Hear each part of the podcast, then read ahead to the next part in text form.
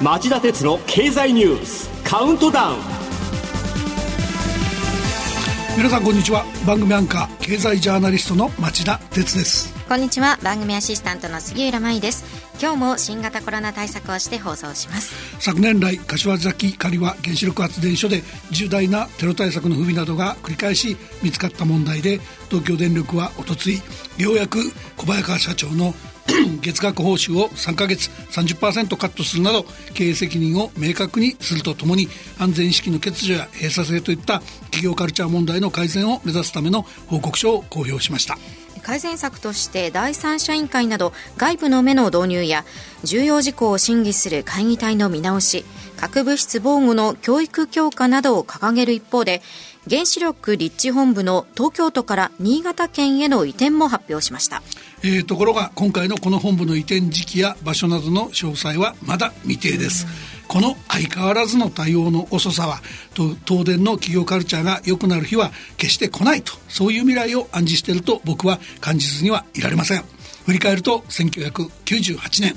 えー、委託会社による使用済み核燃料の輸送容器の材料のデータの改ざんが明らかになりました。しかし、えー、これは東電の体質改善にはつながらずその4年後の2002年今度は東電自身が原発の設備不備などを組織的に隠蔽するトラブル隠しをしていたことが発覚。当時の会長や社長を含む歴代の経営陣が辞任する事態になりました、はい、そして2011年3月の東日本大震災ではより震源に近い東北電力の女川原発が周辺住民の避難所の役割まで果たしたのと対照的に東電の福島第一原発は世界最悪レベルの原子力事故を起こしたんです。この時巨額の損害賠償を抱えて、えー、事実上破綻していたゾンビ企業東電を国策救済したことが大きな間違いだったわけです、昨年来のテロ対策の不備などにつながったわけですよね。この番組で何度も指摘してきましたがもう一度申し上げておきます。東電に原子力事業者に求められる支出はありません先送りはもうダメです。東電が自ら判断できないのだから原子力規制委員会が速やかに柏崎刈羽原発の売却か運営の外部への委託か配慮を求めるべきだと思います。それでは今日も僕が厳選したニュース10本をお送りします。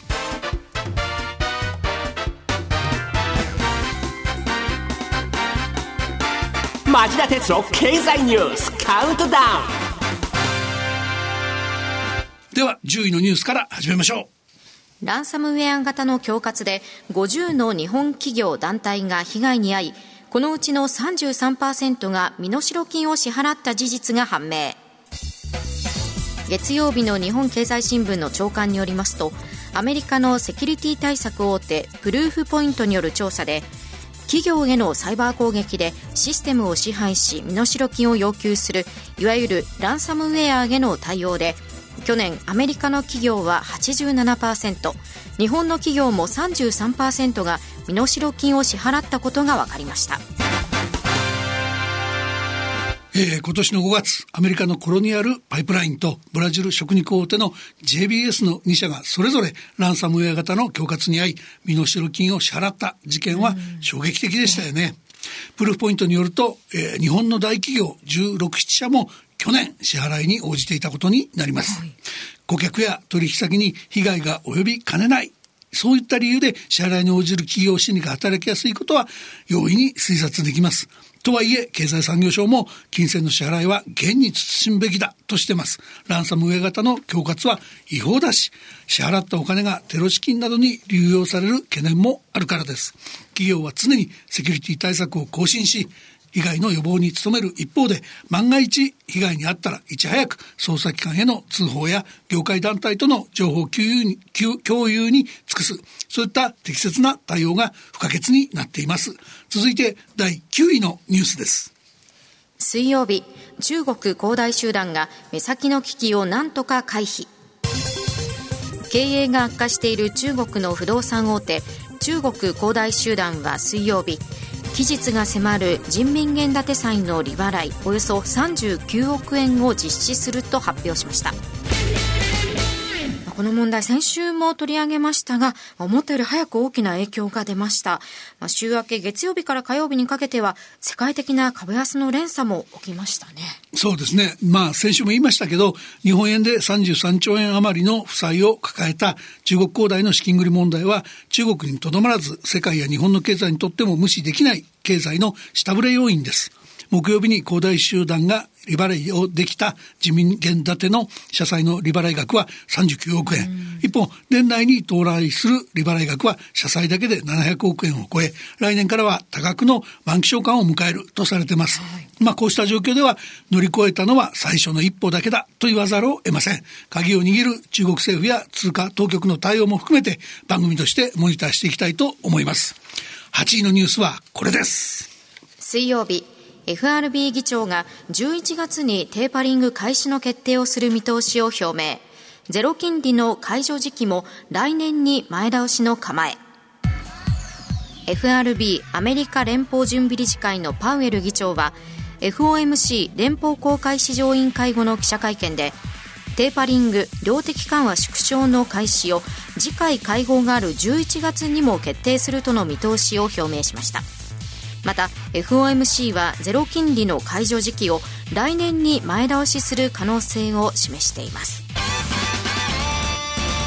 えー、ゼロ金利の解除については前回6月の予測で2023年を見込んでいたので、まあ丸、丸1年の前倒しですね。ただ、パウエル議長はテーパリング開始が利上げに直結しないとも表明しました。新型コロナの感染再拡大や9位で取り上げた中国恒大問題などがあり、景気とインフレの両面を睨んだ金融政策を探らざるを得ない。そんな FRB の悩みが改めて浮き彫りになった形です。続いては第7位のニュースです。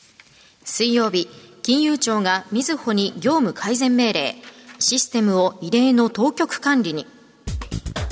金融庁は ATM などの障害が多発するみずほフィナンシャルグループとみずほ銀行に対し業務改善命令を発動しました。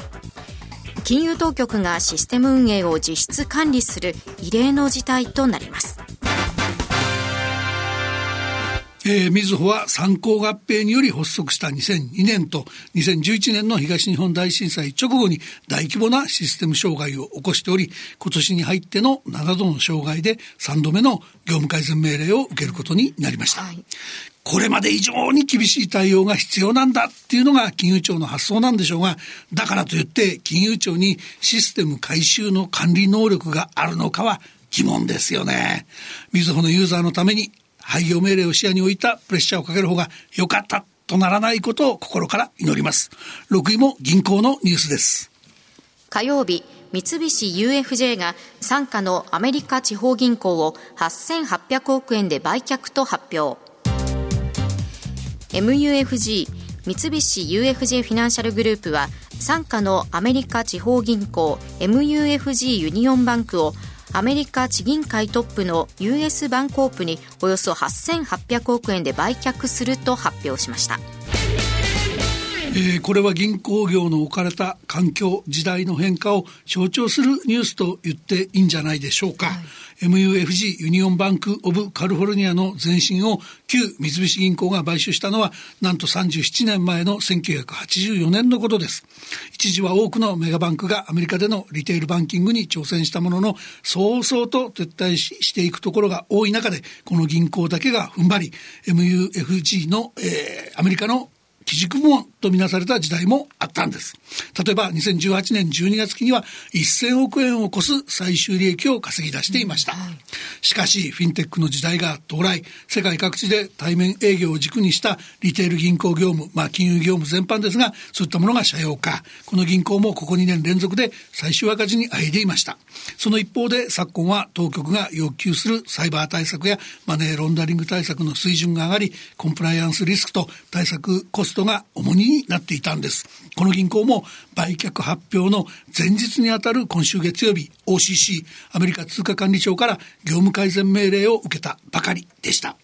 今後について MUFG はアメリカ市場の重要性は不変であり、ホールセール業務に経営資源を集中、成長と効率化を追求していくとしています。ですが、金融時短の時代は続く見通しで、日本最大の MUFG グループでさえ内外で厳しい競争を強いられ続けることになりそうです。続いては第5位のニュースです。水曜日、オーストラリアの潜水艦建造計画をめぐり、フランスが本国に召喚した2人の大使の帰任を表明。アメリカのバイデン大統領とフランスのマクロン大統領が電話協議し、マクロン大統領が本国に召喚していた駐米大使らの帰任を表明しました。オーカスの新設に伴いオーストラリアの原子力潜水艦の建造にアメリカとイギリスが協力することになりオーストラリアがフランスとの潜水艦の共同開発を破棄したことにフランスが猛反発していた問題の解消が視野に入ってきました。この問題のポイントはアメリカのトランプ前政権時代に同盟の崩壊寸前まで悪化したアメリカとヨーロッパの関係修復の過程で起き、基本的価値観を共有する国が連携して中国と対峙するというシナリオが崩れかねないことでした。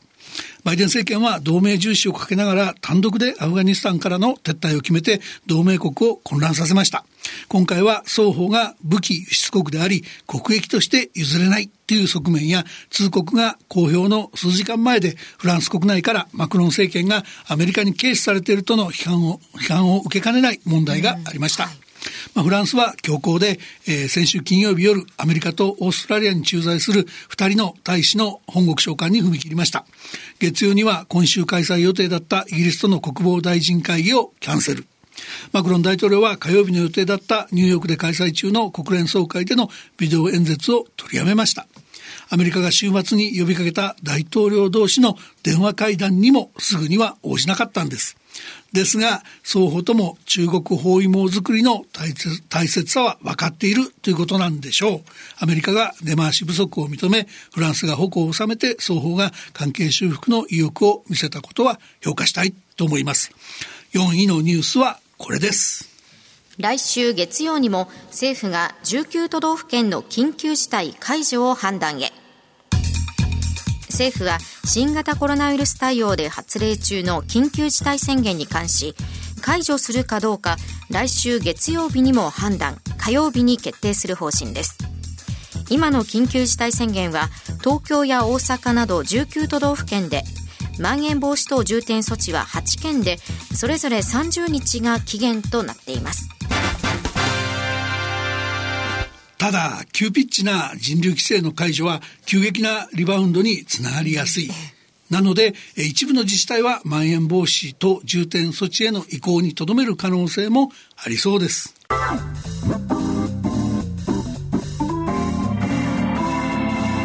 町田鉄の経済ニュースカウントダウン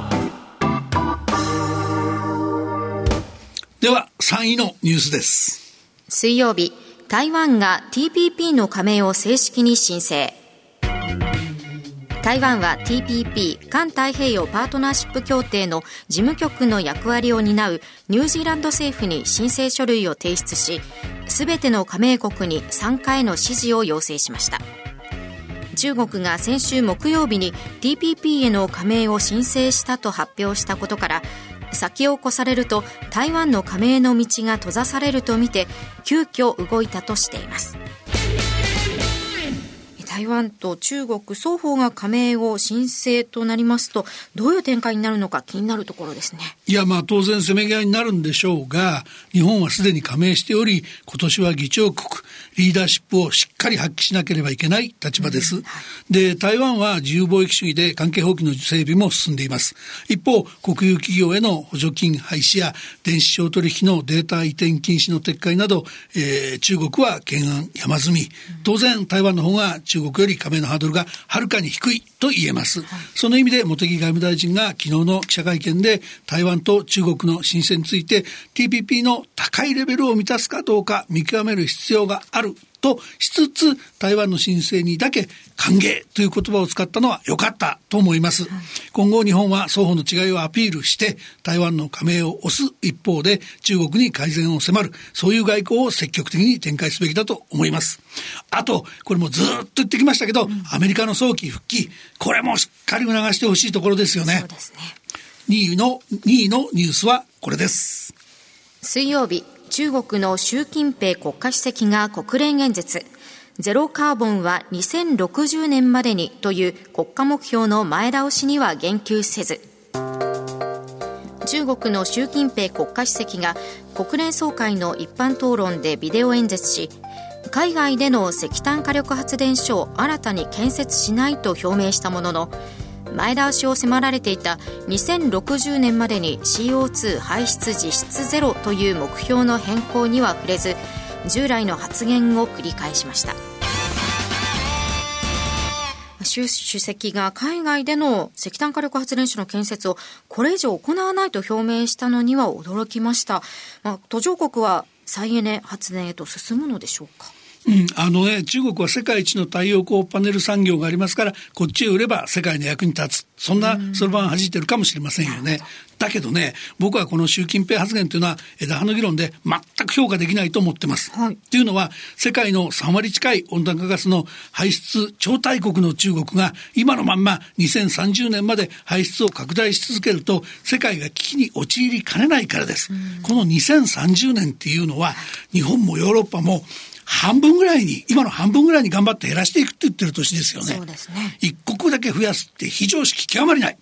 で、実際、えー、月曜日には国連のグテレス事務総長が国連本部で記者会見し、各国が CO2 の排出削減目標を強化しないと、11月にイギリスで開く COP26 第26回国連気候変動枠組み条約締約国会議が失敗するリスクが高いと危機感をあらわにしてたんですよね。さて、いよいよ今週第1位のニュースです。自民党総裁選、いよいよ来週水曜日に投開票へ。届け出順に河野太郎規制改革担当大臣、岸田文雄前政調会長、高市早苗前総務大臣、野田聖子自民党幹事長代行の4人が争っている自民党総裁選が29日来週水曜日に投開票を迎えますえー、今ニュースにあった通り、自民党総裁選は終盤戦を迎えています。投票、えー、投開票日前の町田鉄の深堀三兄弟の放送は今日が最後。はいそこで、えー、この後5時35分からの町田鉄の経済ニュース深掘りで4人の候補の政策面での違いなどを最終点検しておきたいと思っています。以上町田さんが選んだニュースをカウントダウンで紹介しました。今週の放送後期はお休みです。この後5時35分に再びお耳にかかりましょう。それではさようなら。